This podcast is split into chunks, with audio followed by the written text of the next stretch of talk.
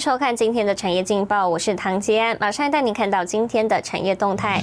由通膨让企业获利归零，工商早餐会提出十七项提案，立法院三读通过生技新药产业发展条例修正案。郭董优明年缺电，刘德英表示政府应超前部署。全家与全联电之宣布采通路共享策略。来关心台股，台股今天在金融及光学股大力光领军下，加上当冲降税确定再延长三年，盘中加权股价指数大涨超过百点，指数最高达一万七千七百七十五点九二点，站上所有均线。市场专家指出，台股近期大型全指股如台积电股价不动声色，短期指数难突破一万八千零三十四高点，大盘将维持类股轮动。切记低买高卖，不追高，提供给您参考。接下来，请看今天的财经一百秒。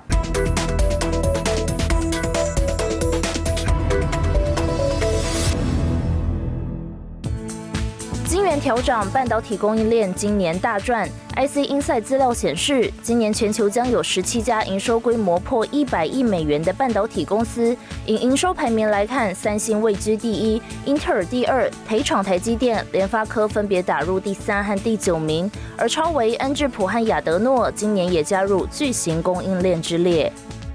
丰田汽车公司周一表示，由于供应链的问题，晶片短缺和 COVID-19 大流行，将在明年一月暂停五座汽车组装厂的七条生产线。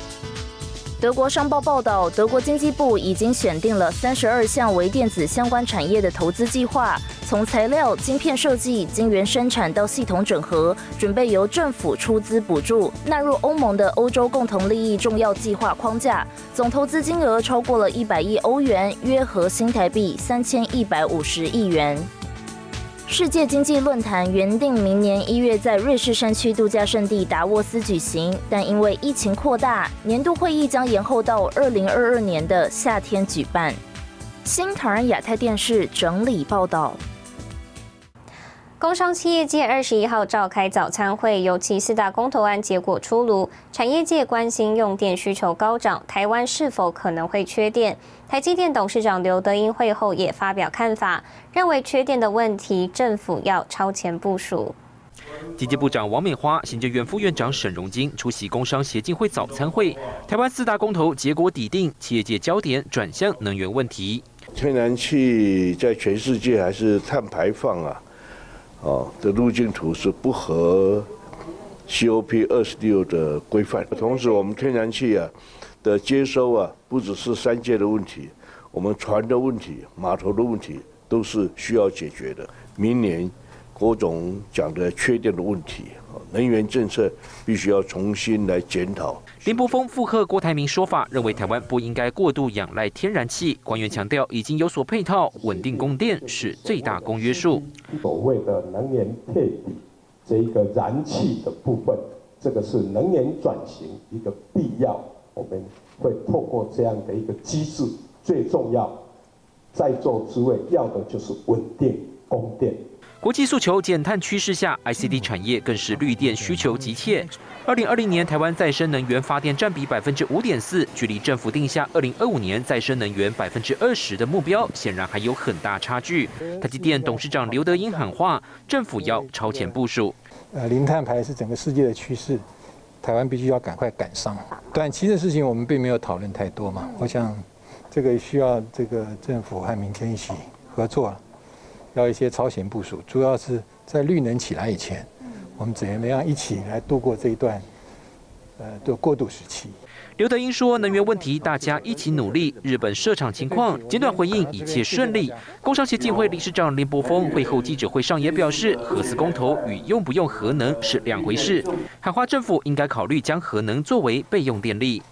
新台电视黄亮杰、沈维彤，台湾台北报道。带您看到今天的国际重要财经报纸信息。彭博社：欧盟狂疫情加剧，引发抛售。阿拉比卡咖啡豆期货与卖压跌至四周低点。金融时报：欧盟狂疫情恐危及复苏，美国股市及油市再度持续下挫。华尔街日报》：中国物流平台掌握全球货运大数据，美国政府担忧潜在治安风险。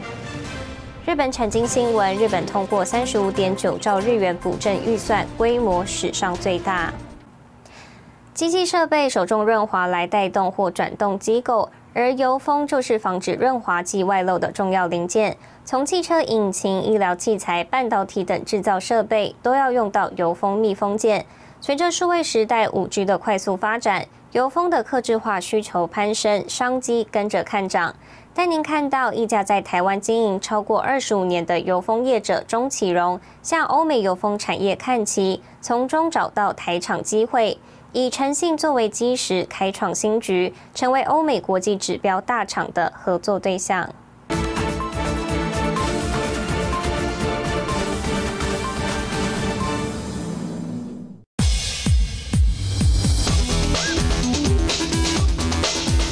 负责高精密制成的机械手臂灵活运转，幕后工程是担任机械关节角色的密封元件油封。一个一个仿佛有节奏感掉落下来，这些黑色圆圈就是油封，作用是把润滑油跟机械元件区隔开来，阻绝润滑油泄漏，也避免灰尘与异物侵入。油封的趋势是越小跟越大都是属于非常难制作的一个 一个形式，越小的话它的尺寸要求更精密，那越大要看你的设备容量能不能允许。随着数位时代五 G 的快速发展，油封客制化需求攀升。那你使用性是一千万次，那现在如果进到未来五 G 的世界里面，它可能就必须达到五千万次。那很少单一材料可以一次就突破这么哦，突破这么大的一个门槛，数据的累积就非常重要。数据是进攻五 G 市场的关键之一。在台湾油封产业深耕超过二十五年的台湾业者钟启荣说：“这些数据就是他过去累积的宝贵资料。累积过去的失败，避免将来再一次失败。可是将来新的挑战，你不一定能成功啊。所以借由这些失败的基础，好，这失败的基础，你可以避免它的失败的几率。”钟启荣淡定述说失败经验，而这些经验不仅蜕变成进军欧美国家的基石，更衍生出完整的油工溯源管理系统。我想这是一个未来的趋势。如果你要跟世界接轨，这个追溯管理势必必须要能够查得出来你当初的条件是如何，对客户端而言才是一个比较重大的保障。油封看似简单，背后有着繁杂的制程，必须经过混炼机、熟成和预型机成型等工序，以及多项严谨的品管检测，才算合格。还曾经有东西做不出来，实验过数百次，嗨，这个这个倒还不是是一天，而是必须要一两个月都在测试。曾曾经有这个案例，最后还是突破了，哎，最后还是突破。那突破了当下心情？就是。想说怎么样能够再继续优化，一直走在不断自我要求的路上。钟启荣想用诚信的经营模式，将台湾产品能与世界接轨。经营架构是建立在诚信基础之上，才会完整。看这个东西又很像一个艺术品，就像你在看一颗钻戒一样，你会觉得，哎，其实也不怎么欠，可是是越看越漂亮。台湾是有能力做出好的东西。让台湾能够跟很多世界性的知名品牌能够接轨。钟启荣团队目前已成功开发许多种类不同的基质材料搭配运用，能做出具有独特功能性的油封密封件。他也期待台湾的油封产业在新时代更加耀眼。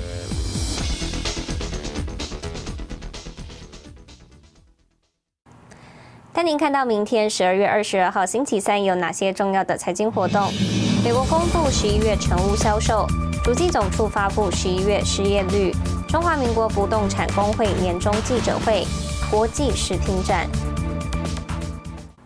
谢谢您收看今天的产业劲报，我是唐基安，我们明天再见。